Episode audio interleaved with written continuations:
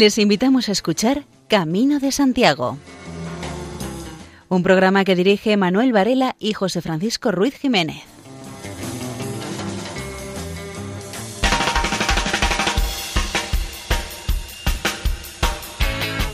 Bienvenidos una noche más a este programa de divulgación que nos acerca a la realidad jacobea, Camino de Santiago. Les saludan Manuel Antonio Varela y José Francisco Ruiz Jiménez en la dirección, la hermana Mónica Maldonado, Luis Galvez Ameijide en la locución y María José López quien les habla.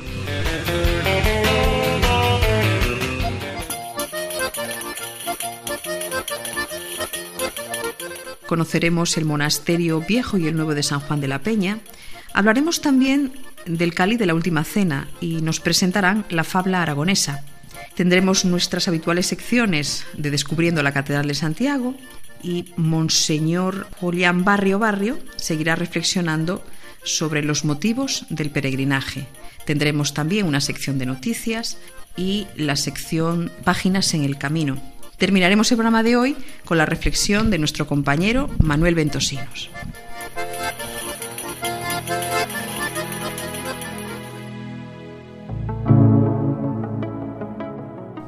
No es llegar solo por llegar. Calzo mis botas ya un poco rotas, pero con ganas de caminar. Estreno mi alma según pasan días, y no es llegar solo por llegar.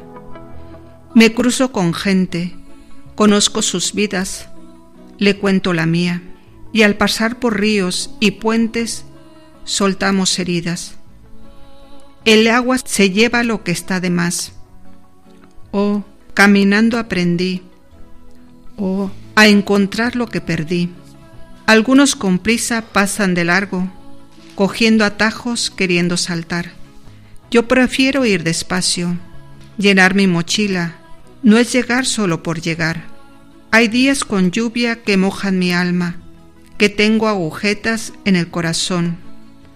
Levanto mi vista hacia el horizonte y la fuerza la hallo en Dios. Galicia florece entre peregrinos que abren caminos a su sentir. Que no hay horizonte a quien le responde. A ese ven en pos de mí. Terminar no podría sin cantarle a María tantas veces posada para mi dolor, la que trajo consuelo al apóstol herido, peregrina conmigo, maternal de amor.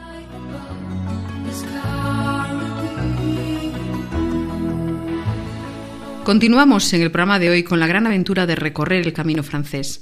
Hoy nos toca descubrir el paisaje, las tradiciones, la gastronomía de los lugares por los que va transcurriendo esta etapa del camino francés en Aragón.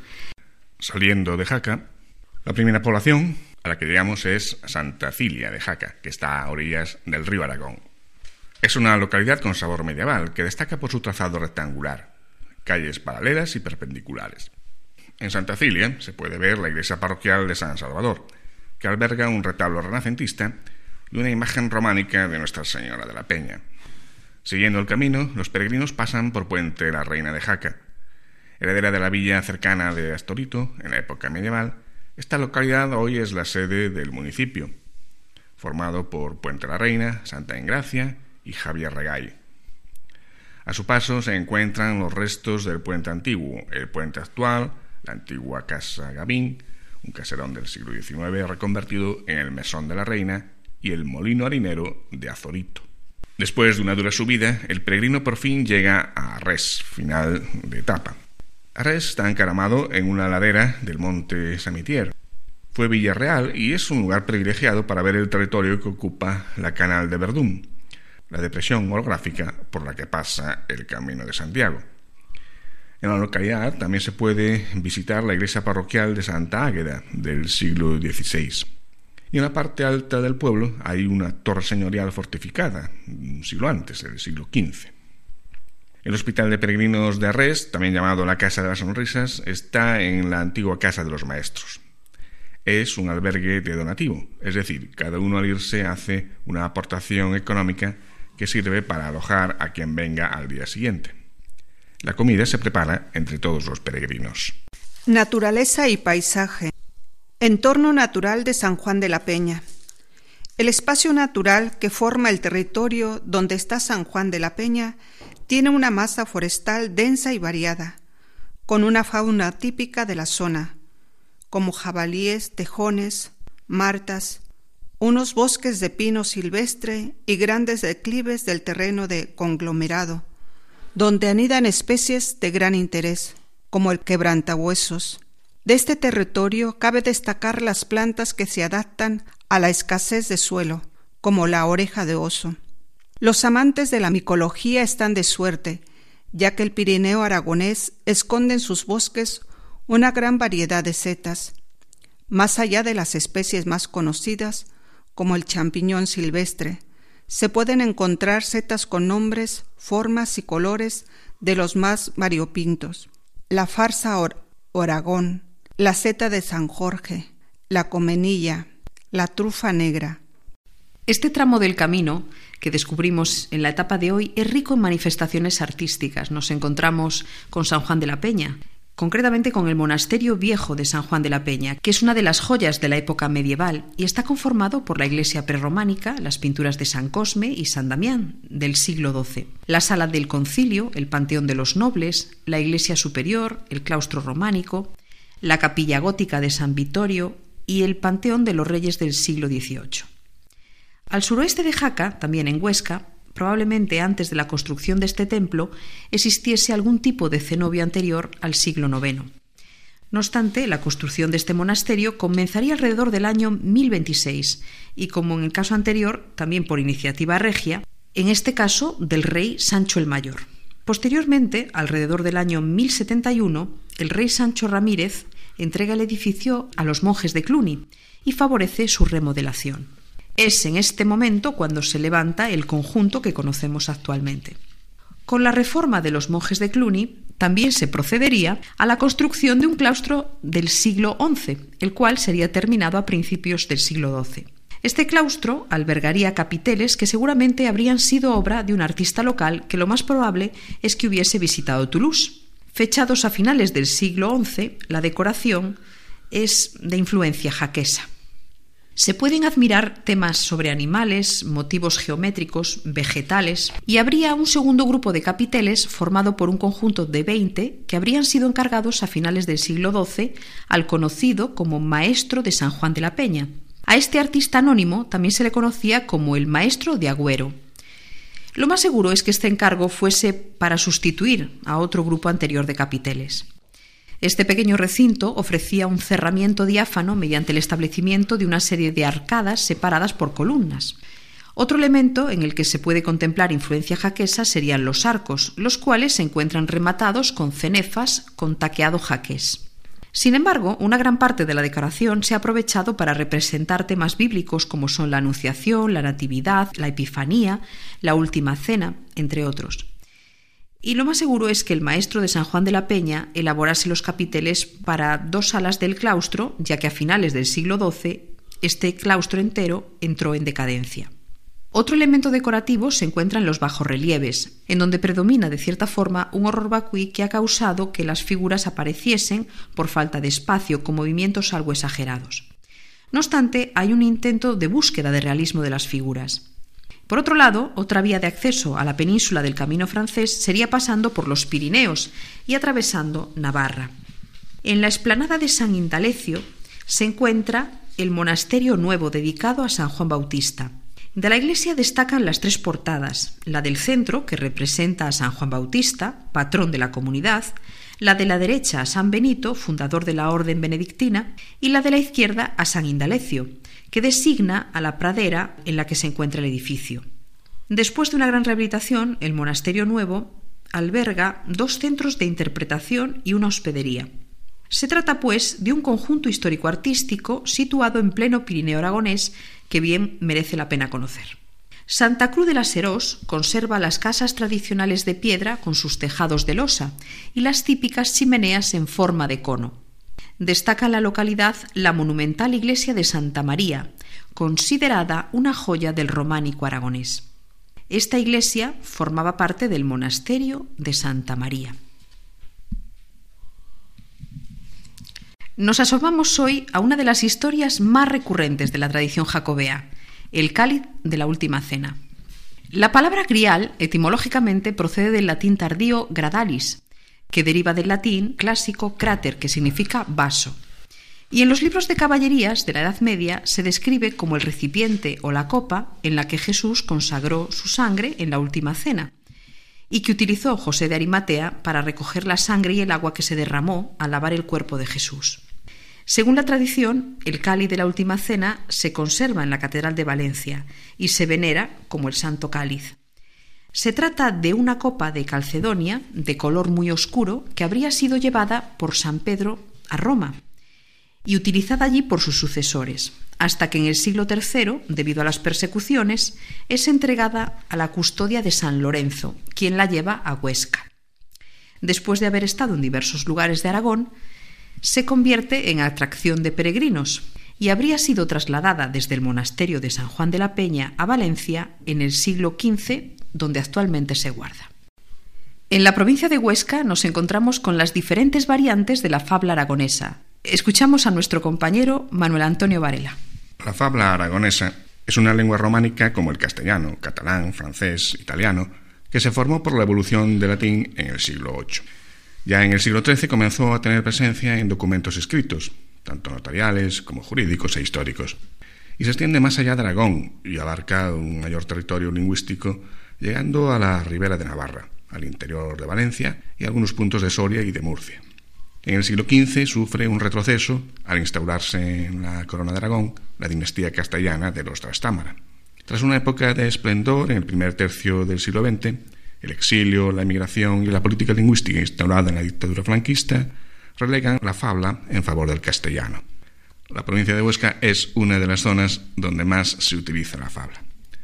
Como todas las lenguas, se habla con diferentes variantes locales, como los dialectos siguientes: el ansotano, el panticuto, en Panticosa, Valle de Tena, el cheso, en el Valle del Lecho, el tensino, el belsetán, el chistabús, el fobano, el benasqués o patués.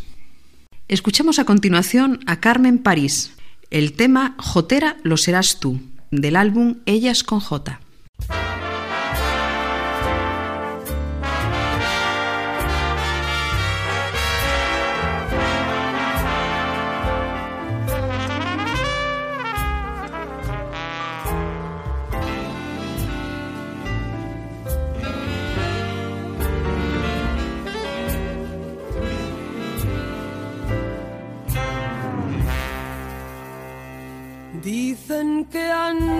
que dicen. Dicen que han ido diciendo. Y entre dimes y diretes llevas la petaca llena. Que si oye, que si mira fíjate qué cosa. Y con esta tontería ya he terminado una estrofa. Que dicen mientras no hacen, me enseñaba a mí mi abuelo que si en eso te entretienes, no aprenderás a volar. Jotera lo serás tú, Jotera lo serás tú. Anda y díselo a tu madre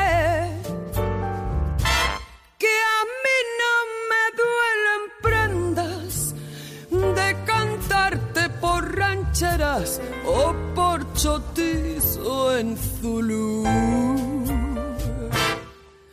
Si no hay sensibilidad para captar el sustrato del mensaje musical, pues dedícate a escuchar lo que siempre te ha gustado para que sufras más.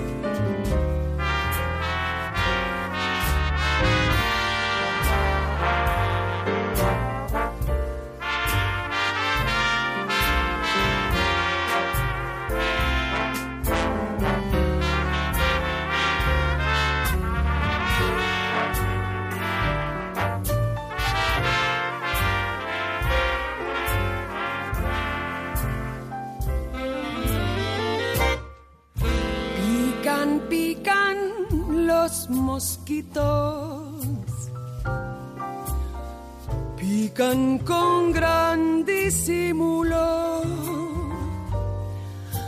Unos las entendederas y otros pican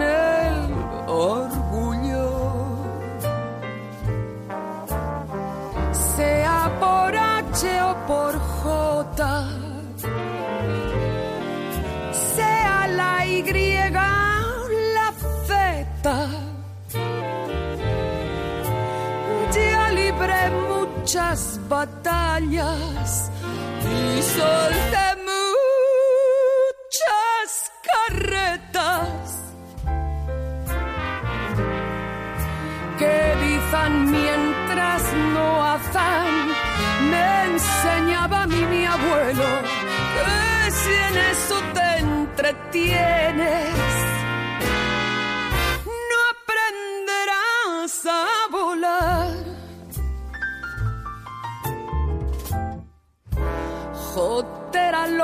serás tú, Jotera lo serás tú.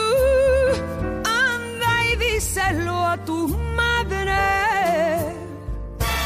que a mí no me duelen prendas de cantarte por rancheras o por chotizo en Zulu.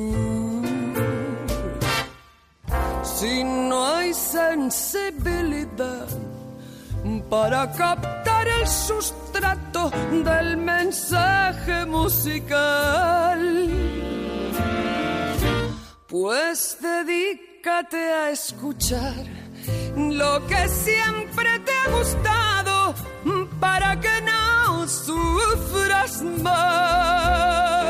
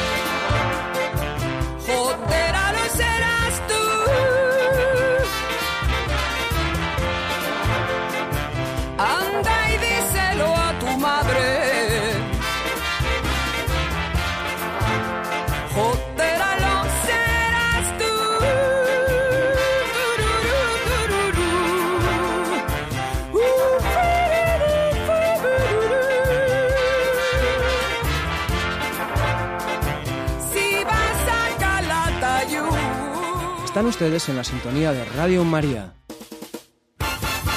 Se deja a la derecha un desvío que lleva al pueblo de Martes, una localidad perteneciente al municipio de la Canal de Verdún, en la que se puede ver la iglesia parroquial de Nuestra Señora de las Candelas a las afueras del pueblo. Siguiendo hacia Artieda, se deja de lado el desvío a Mianos. Se sube hasta Artieda, donde, por calles empedradas, se recorre el casco urbano bien conservado. La iglesia de San Martín se construyó en el siglo XII en estilo románico y se reconstruyó en el siglo XVI. También se puede ver la capilla de la Virgen del mismo siglo. En el exterior destacan el atrio y la torre de sillería con una escalera de caracol. Destaca en la ruta la portalada de la Casa de los Pagos o Diezmos y la Casa del Hospital. Se llega a la ermita de San Juan de Ruesta, famosa por haber albergado un conjunto de pinturas románicas del siglo XII que hoy están en el Museo Diocesano de Jaca. En los siglos XI y XIII, la villa de Ruesta destacó como ciudad-mercado entre las localidades de la zona. Hubo cuatro iglesias y hospital para peregrinos. Su historia reciente está ligada, como el pueblo de Tiermas y el de a la construcción del embalse de Yesa, que en 1960 anegó sus campos de cultivo y vio cómo sus habitantes abandonaban sus casas. Actualmente, dos casas antiguas rehabilitadas como hospital ofrecen sus servicios al visitante, que puede pasear por el pueblo para imaginar cómo fue esa villa en otros tiempos. A la entrada del pueblo está la iglesia de Santa María, del siglo XVI, con una torre de aspecto militar. En la parte más alta se encuentran los vestigios del castillo medieval, del que destaca la torre del homenaje, de 25 metros de altura. En este pueblo se intenta hacer una ecoaldea que viva de los recursos del campo, de la artesanía y de la hostelería. Naturaleza y paisaje. Esta etapa del camino transcurre por sendas pedregosas rodeadas de campos de cereal, tramos que invitan a la reflexión, a la sorpresa. Pasado el complejo agropecuario y turístico conocido como Pardida del Solano y el pueblo de Martes, las ablandas atraen la atención del peregrino. Estas montañas derretidas son curiosas formaciones arcillosas, erosionadas por el agua y el viento. El tramo atraviesa por unas pasarelas de barrancos de sobresecho y el de Calcones, conocido como el mar de los Pirineos, y el embalse de Yesa, cobija carpas, barbos, truchas y otras especies de interés, como el black blacks, para los aficionados a la pesca. En él también se puede practicar deportes acuáticos como la vela y el esquí náutico. Sumergidos en el agua se encuentran los famosos baños fantasmas. Cuando el nivel del agua baja, de agosto a octubre, afluyen los restos de lo que fue el lujoso balneario de Tiermas. Numerosos bañistas se acercan todavía hoy al lugar para cubrirse con sus lodos y bañarse en las aguas sulfurosas que brotan de un manantial a unos 37 grados, como lo hacían antaño. Para ello se puede cruzar la cola del embalse por el puente de Artiada. De Tiermas quedó inundado el barrio del balneario y los campos de la labor. El pueblo, resguardado en el cerro, no quedó sepultado bajo las aguas, pero sus habitantes tuvieron que emigrar al perder sus tierras. En nuestra sección Descubriendo la Catedral de Santiago, el especialista Ramón Izquierdo Peiró nos habla de los millones de peregrinos que han convertido a Santiago en el centro de peregrinaje más importante de la cristiandad. Y por este motivo, la iglesia perrománica se quedó pequeña para acogerlos, y en el último tercio del siglo XVI, el obispo de Iria Flavia pone en marcha la construcción de la catedral. Existen diversas teorías sobre la situación de la catedral hacia el año 1160, unas defendiendo la existencia en la misma de un cerramiento occidental completo y otras descartándolo. El Códice Calixtino, realizado poco antes de ese 1160, señala que desde el año en que se colocó la primera piedra en sus cimientos hasta aquel en que se puso la última pasaron 44. Según esto, la construcción de la catedral habría finalizado por completo en 1122, algo totalmente imposible.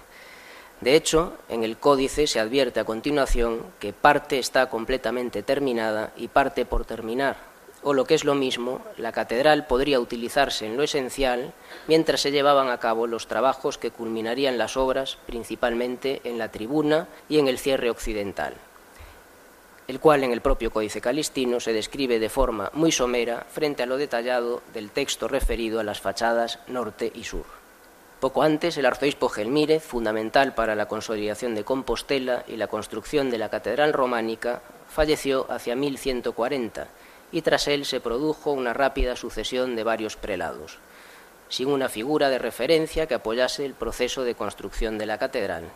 Por su parte, desde la corona, imprescindible en todo el proceso constructivo de la catedral románica, Alfonso VII, que se había criado con Gelmírez en Galicia, estaba más centrado en el tema de Castilla, con lo que no se ocupó de las obras de la catedral. Por último, factores físicos, como el gran desnivel existente a medida que se avanzaba hacia el oeste, también habría ayudado a ralentizar la culminación de la construcción de la catedral. Teniendo todo esto en cuenta, del análisis estilístico y arquitectónico de los elementos situados en los últimos tramos de las naves y del pórtico de la gloria y su cripta, se concluye, en mi opinión, que parece bastante difícil que la catedral estuviera terminada y que Mateo actuase sobre elementos preexistentes, como algunos opinan. Tampoco se justificaría, si ello hubiera sido así, la fuerte apuesta que la Iglesia compostelana y el rey Fernando II hicieron para que Mateo llevase a cabo su proyecto en la catedral y que éste comenzase por acometer el cerramiento occidental del templo. Pasapeanas es el tema del grupo aragonés Villanuey que escuchamos a continuación.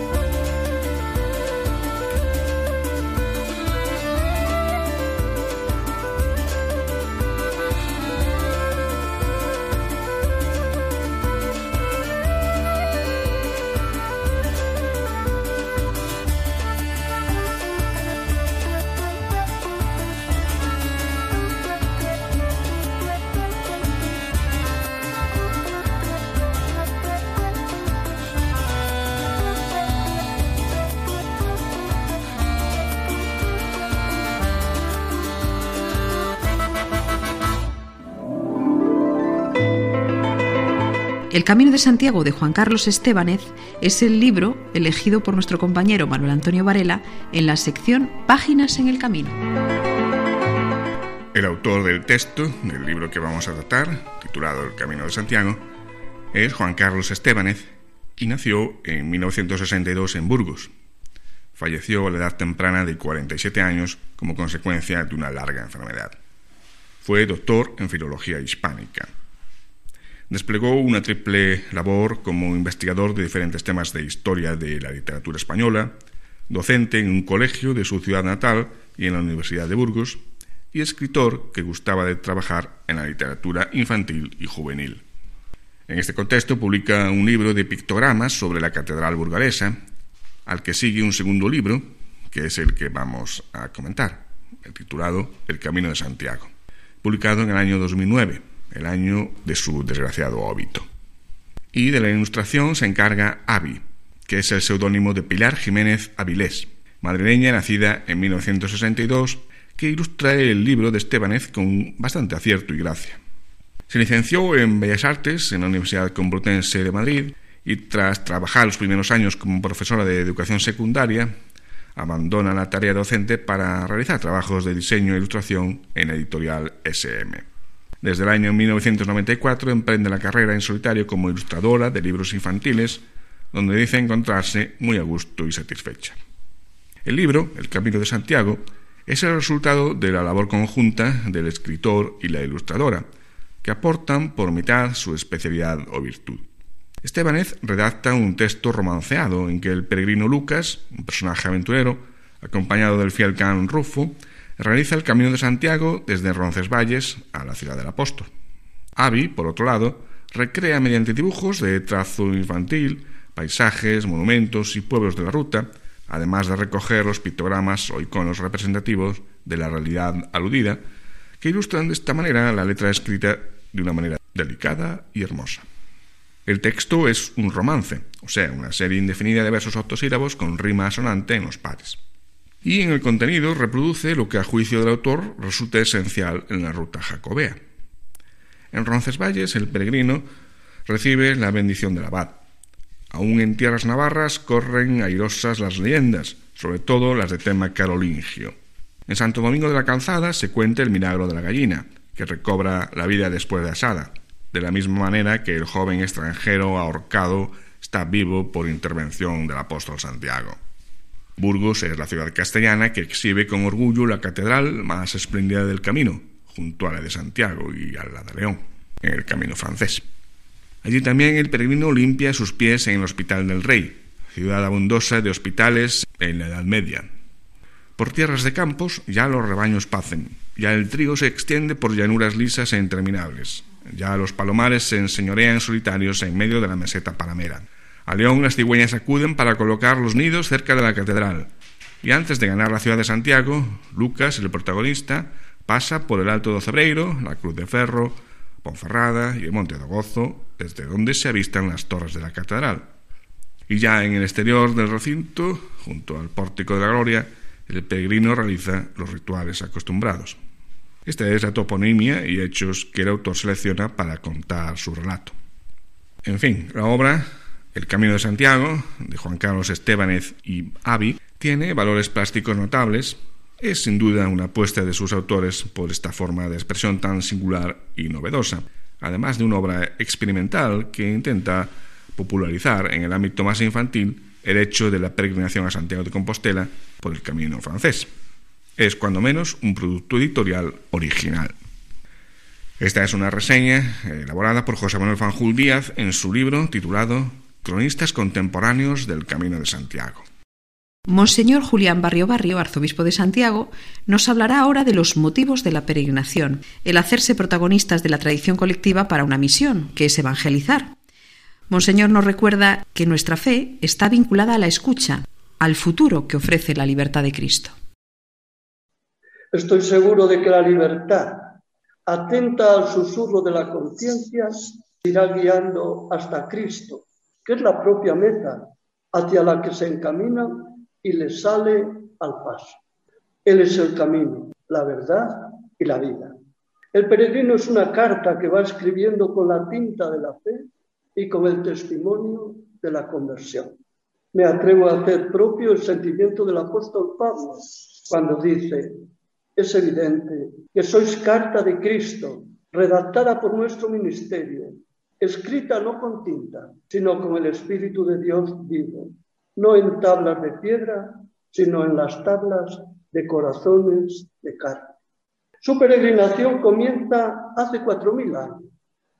Mantiene vivo el éxodo de un anciano pastor, Abraham, a quien la promesa de Dios le despertó la esperanza promesa de futuro y de vida que acogió.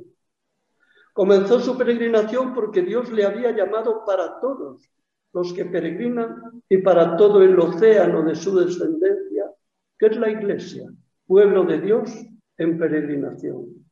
Cierto día, junto al mar de Galilea, también un joven pescador llamado Santiago, escuchando la llamada de Jesús y sintiendo su mirada, dejó las redes del pasado que trababan su libertad, se convirtió en discípulo y como aquel anciano patriarca se puso en camino siguiendo al Señor.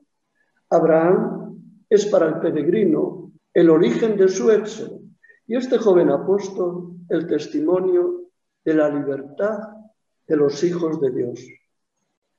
En los motivos que impulsan a peregrinar a Santiago individuales en su superficie, se descifra la historia colectiva de una gran familia tan numerosa como las estrellas del cielo y como la arena de la playa. Los peregrinos reconocen que son mucho más que individuos con sentimientos religiosos. Descubren que el Padre les atrae para que sean protagonistas de la tradición viva para una misión evangelizar. Entonces Abraham emprendió su éxodo. Dios le abrió el oído y eso le puso en marcha. Sal de tu tierra, de tu patria y de la casa de tu padre hacia la tierra que te mostraré. La fe está vinculada a la escucha. Abraham no ve a Dios, pero oye su voz. Así comenzó la peregrinación hacia la libertad para toda su descendencia. Hoy el peregrino inicia este éxodo para que también otros muchos puedan escuchar la voz que les llama a la libertad de los hijos. La fe de Abraham es ahora callado para el peregrino. Su confianza en la promesa rasga el hoy para que se abra el futuro que ofrece Cristo. Dejó atrás sus seguridades e inauguró la historia que desemboca en una descendencia nueva, nacida de la escucha que da la libertad. El premio que se le prometía a Abraham no era, por tanto, algo que le enriquecía a él solo y a su linaje, sino a la descendencia universal que es la Iglesia. Del mismo modo, la recompensa para el peregrino jacobeo no le enriquecerá a él solo, sino a todos para los que ha sido llamado.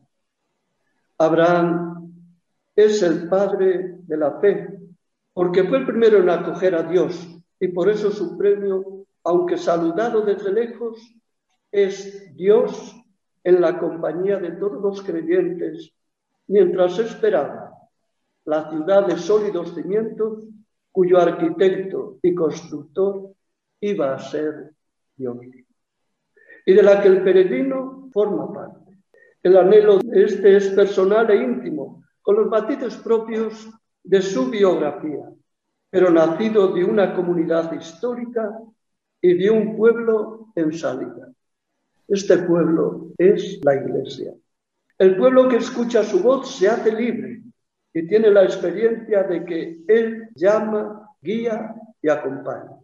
Esa voz se hizo palabra y carne en el Hijo, Cristo. Él nos pone en camino hacia la dichosa libertad de los hijos de Dios.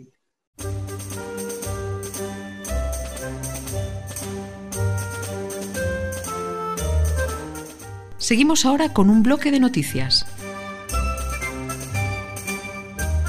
Octavo coloquio internacional Camino de Santiago bajo el título Música no Camiño.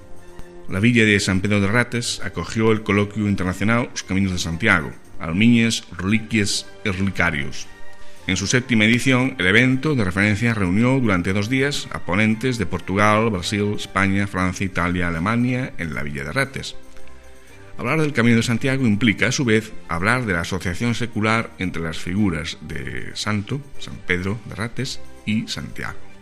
Anualmente, desde el año 2014, se hace en San Pedro de Rates el Coloquio Internacional Caminos de Santiago. Reúne a especialistas de distintas áreas y a un número creciente de participantes nacionales y extranjeros interesados en temas patrimoniales. En el último encuentro se reflexionó sobre la música en el camino, la música que no es más que la expresión de los sentimientos y oraciones del peregrino.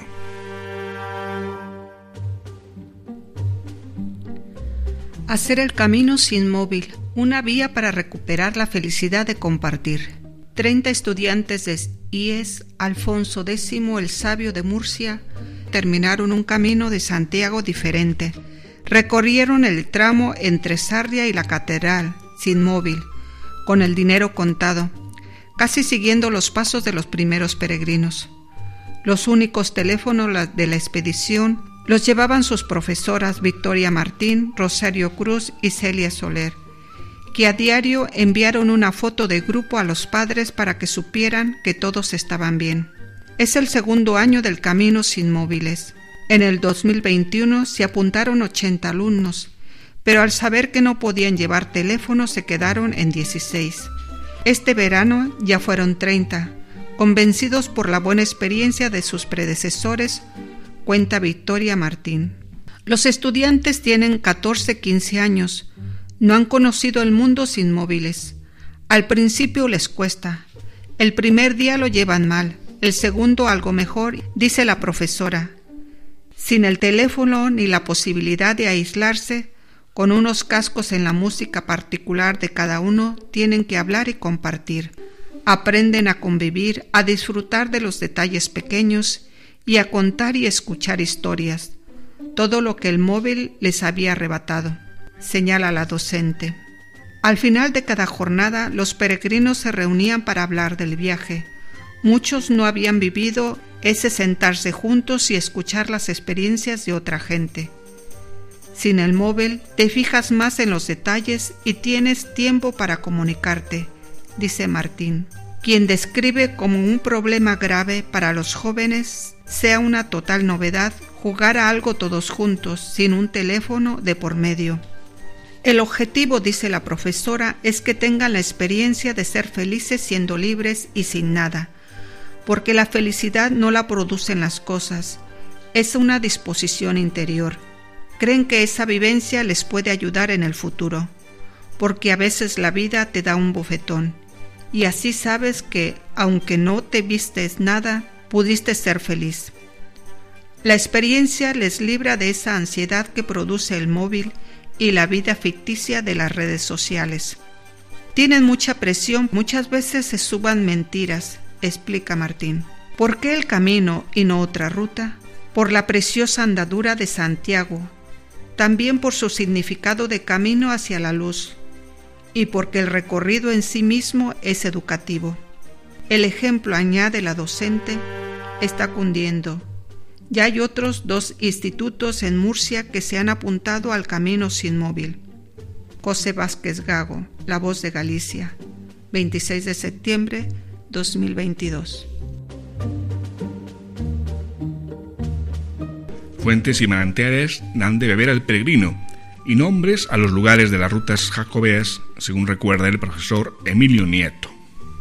Emilio Nieto Ballester es profesor de Filología Clásica en la Universidad Autónoma de Madrid y recuerda lo que decía el poeta griego Píndaro, lo mejor es el agua. Emilio Nieto ensalza el doble papel primordial en el Camino de Santiago, del agua. Por una parte, dar de beber al peregrino y procurar nombre a muchos lugares de las rutas jacobeas. Tras siglos de peregrinación, el agua sigue siendo fundamental para el peregrino. La Real Academia Gallega organizó un Congreso Internacional de Toponimia en el Camino de Santiago, estudiando los nombres relacionados con fuentes y manantiales en los distintos itinerarios hacia Compostela. En la Facultad de Filología de la Universidad de Santiago se reunieron los principales especialistas de Galicia, la península y Europa y dedicaron una jornada a la toponimia jacobea de Portugal y del resto de España, después de dedicar un día más al ámbito gallego. Emilio Nieto abundó en las palabras vinculadas en las lenguas peninsulares a fuentes y manantiales a lo largo de los caminos jacobeos, tratando de resolver dudas que siguen rodeando el origen de nombres como Collá de Zampudia o Jumpesada.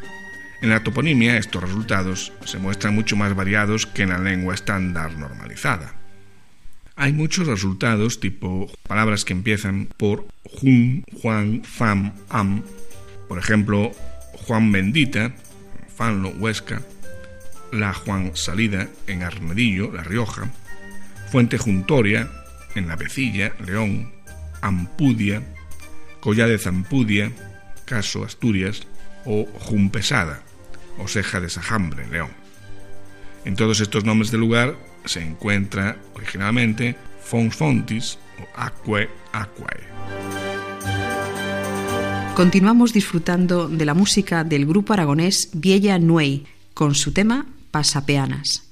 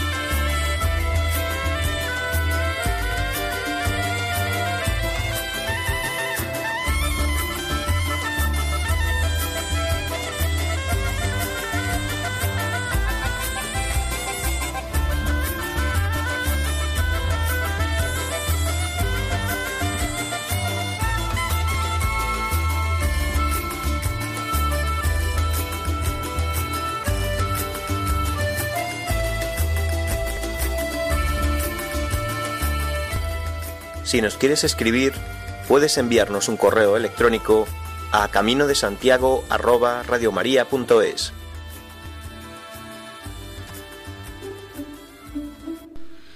Encuentro de hospitaleros en el Monasterio de la Conversión.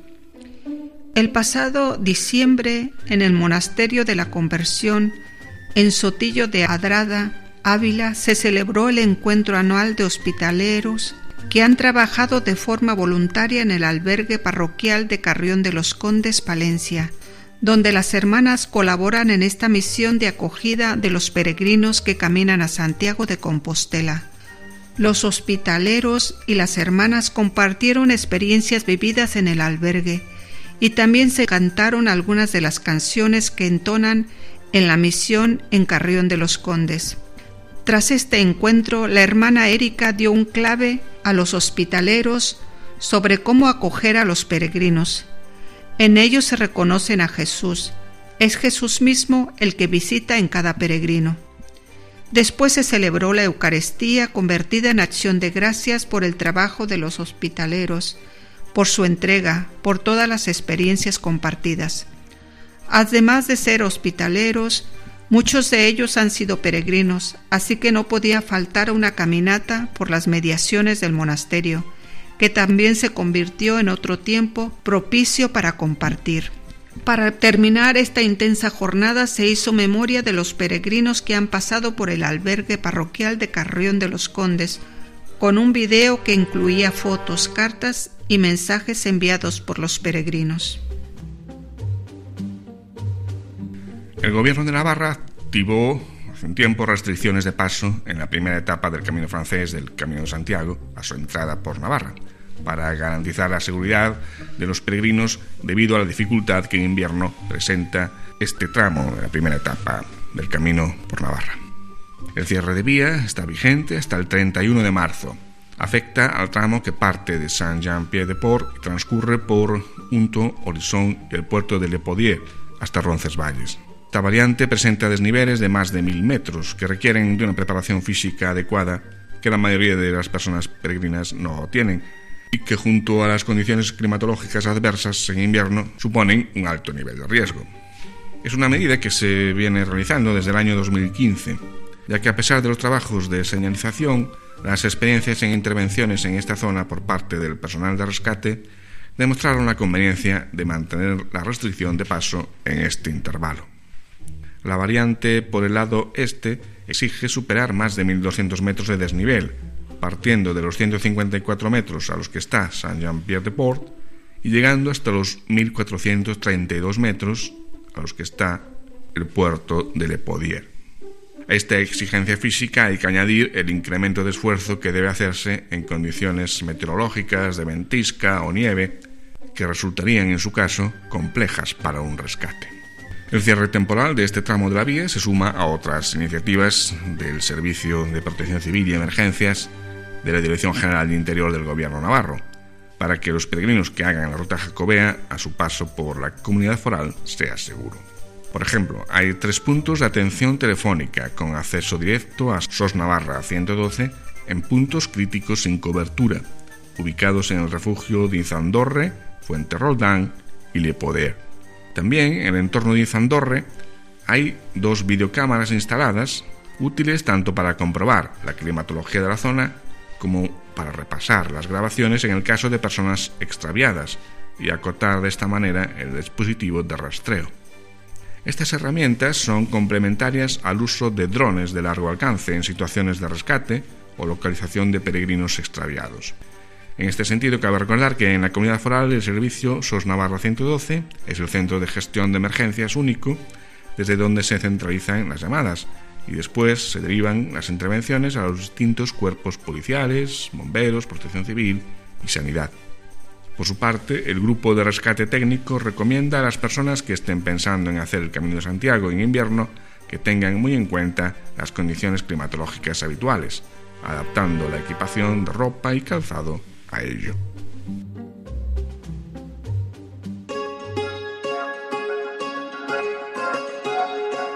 La reflexión de hoy, de autoría de Manuel Ventosinos, lleva por título El camino puede ser una fuente inagotable de amor, solo hace falta voluntad. Quienes conocen un poco el Camino de Santiago se van dando cuenta de que es una fuente inagotable de muchas cosas, sobre todo para el espíritu de cada uno. Y una de las cosas que se observan en el camino es que es una fuente inagotable de amor, saliendo de todos los sitios por donde se pisa, por donde se mire y por todo lo que se oye. Para eso debemos de ser observadores y tener mucha paciencia, ser perseverantes, no tener prisa. Debemos de saber que el tiempo en el camino es otro del que tenemos en nuestras ciudades y trabajos. Debemos adaptarnos, entre otras cosas, a los horarios. Debemos adaptarnos al sol, que nos marcará las horas del día. Aprovechar todas las horas de luz que tiene el día. Saber ser generosos con los demás. Tampoco se trata de ser un pardillo que le cojan a uno la aguja de marear y después ser la chacha de todos. No es eso.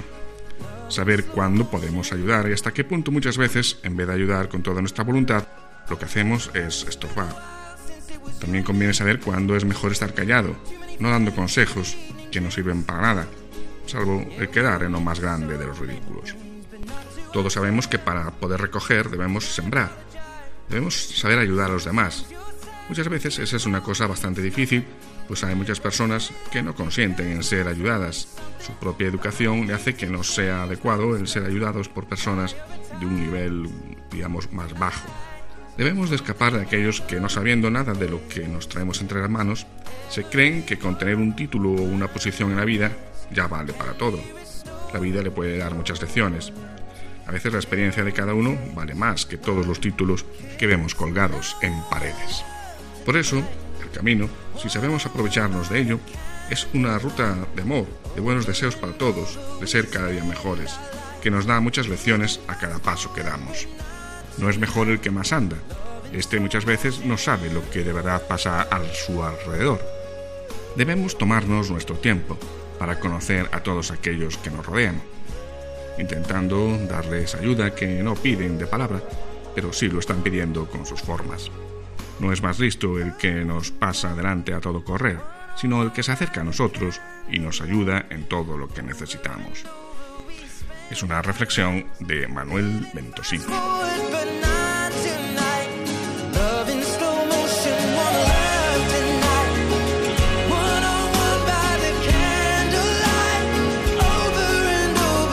Pues llegamos al final de nuestra etapa de hoy. Hemos descubierto su historia, su arte, sus paisajes, hemos reflexionado como el señor Barrio sobre los motivos de la peregrinación y nos hemos acercado un poco más a la historia de la Catedral de Santiago. Muchísimas gracias por acompañarnos una noche más en este peregrinaje a través de las ondas.